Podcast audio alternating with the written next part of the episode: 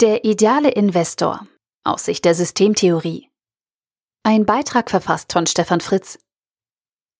In Krisenzeiten gibt es für Unternehmer eine Menge zu entscheiden.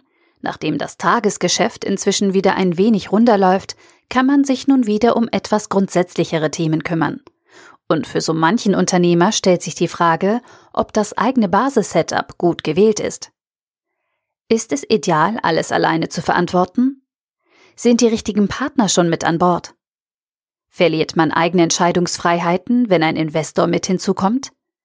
Wie könnte ein idealer Investor überhaupt aussehen? Dass die Systemtheorie als komplexes Gedankengebäude einem bei solchen Gedanken eine konkrete Hilfe sein könnte, liegt nicht direkt auf der Hand. Aus Sicht der Systemtheorie geht es bei allen Handlungen um Kommunikation. Nicht Individuen kommunizieren, sondern Systeme. Und wir Menschen sind mit unseren psychischen Systemen in viele gesellschaftliche Systeme eingebunden, wie etwa Wirtschaft, Politik oder Familie. Daher ist es absolut spannend, in welche Systeme die Kapitalseite eines Unternehmens den Unternehmer bzw. das Management einbindet bzw. kommunikativ mit hineinzieht. Aus der Publizität gelisteter Aktienunternehmen zum Beispiel ergibt sich eine sehr oft unterschätzte Logik für Entscheidungen und Handlungen bis ins Detail hinein. Neue Produkte müssen gesellschaftlich akzeptiert sein. Es besteht ein großer Gleichklang zwischen Kunden- und Mitarbeiterkommunikation. Und zudem muss man ständig auf der Hut sein, mit bestimmten Entscheidungen nicht in der Zeitung zu stehen. Aber auch eine Aufsichtsperson, Aufsichtsrat kann nicht unbedingt das raten und empfehlen, was er für sinnvoll hält, sondern muss seine Entscheidungen und Handlungen anschlussfähig zu Medien und der Öffentlichkeit gestalten. Diese Anschlussfähigkeit aus der Systemtheorie bedeutet im Alltag für das Management und die Aufsichtsorgane eine Menge ungeschriebener Gesetze und Regeln, die nur selten die Vorteile der Publizität überwiegen. Es sei denn, man liebt es, seinen Namen in der Zeitung oder in sonstigen Medien zu sehen. Der Vorteil, sein Unternehmen über die Kapitalseite mit der Öffentlichkeit zu verbinden, sollte also gut überlegt sein. Okay, dann scheint also das patriarchisch geführte Familienunternehmen mit dem Einklang von Management und Kapitalseite eine gute Lösung zu sein. In inhabergeführten Unternehmen ist es aus Sicht der Systemtheorie zumindest deutlich einfacher, eine echte Kohärenz zwischen der Marktseite, also dem Kunden, und den Mitarbeitern herzustellen.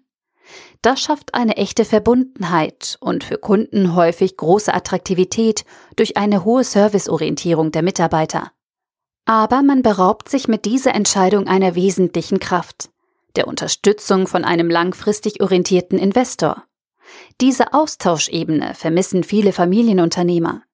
Diese Ebene kann nicht durch Berater oder die Diskussion unter den Anteilseignern nachgebildet werden. Berater verkaufen ihre Tage, müssen die Verantwortung nicht übernehmen und spüren auch das Ergebnis der Beratung nicht am eigenen Portemonnaie. Und interne Diskussionen unter Gesellschaftern bringen in der Regel mehr Probleme als Nutzen, weil hier die systemischen Ebenen von Management und der Kapitalseite vermischt werden. Diese systemische Vermischung kann die Beziehungsebene vergiften und ist damit kontraproduktiv.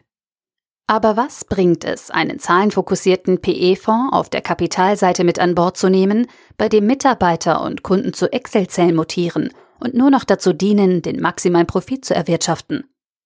Nichts. Denn damit sich ein Vorteil aus dem Beobachten eines Investors und den Diskussionen mit einem Investor ergeben kann, muss es eine möglichst große Anschlussfähigkeit zwischen den Systemen geben. Zwischen einem Fondsmanagement, das von anonymen Investoren Geld eingesammelt und diesen Fondsinvestoren eine maximale Rendite versprochen hat und sich selbst über ein massives Carry incentiviert und einem Familienunternehmer oder einem Unternehmer mit einer Vision und einem Wertegebäude gibt es faktisch keine Anschlussfähigkeit. Schon bei kleineren Entscheidungen wird man den Beobachtungen und Erfahrungen des Fondsmanagement, also dem Investmentmanagement, nicht folgen können und es werden sich mehr Konflikte als Nutzen ergeben. Es sei denn, man verrät als Unternehmer seine bisherigen Werte. Könnte der strategische Investor die Lösung sein? Es gibt sicherlich Fälle, bei denen ein Unternehmer seine unternehmerischen Freiheiten behalten kann. Diese sind aber die Ausnahme. In der Regel zahlt der strategische Investor ein wenig mehr. Das muss er aber auch, Denn der übernommene Unternehmer muss sich ja der Strategie des Strategen unterwerfen. Und einen systemischen Vorteil durch eine weitere Diskussions-, Beobachtungs- und Feedback-Ebene erhält der Unternehmer in der Regel auch nicht. Denn er wird in das Management des Strategen eingebunden und die Kapitalseite fällt durch die Größenunterschiede in der Regel weg. Wie also müsste ein idealer Investor angesichts dieser Erkenntnisse aussehen? Der ideale Investor sollte selbst nicht public sein, damit man die Komplexitätsebenen eines Listings nicht in die eigene Unternehmung einbringt. Das zu investierende Geld sollte nicht aus einem Fonds stammen, der sich über anonyme Anleger finanziert. Ideal ist sicherlich, wenn Investoren ihr eigenes Geld investieren und ihre eigene unternehmerische Erfahrung mit einbringen. Häufig sind Branchennetzwerke vorhanden, die auch, anders als bei den Strategen, wirklich im Alltag eingesetzt werden können und dem eigenen Unternehmen einen echten Mehrwert bieten. Die Anschlussfähigkeit aus systemischer Sicht ist bei einem solchen im stillen arbeitenden Family-Driven Investor sicherlich am höchsten. Und hier liegt eine gewisse Krux, denn anders als Maschmeyer, Thelen und Co., die die Publizität für ihr eigenes Ego brauchen, sind solche Investoren ein wenig schwieriger zu finden. Doch die Suche abseits der gehypten Namen lohnt sich. Und Prime Pulse ist dabei auf jeden Fall eine nähere Betrachtung wert. Der Artikel wurde gesprochen von Priya, Vorleserin bei Narando.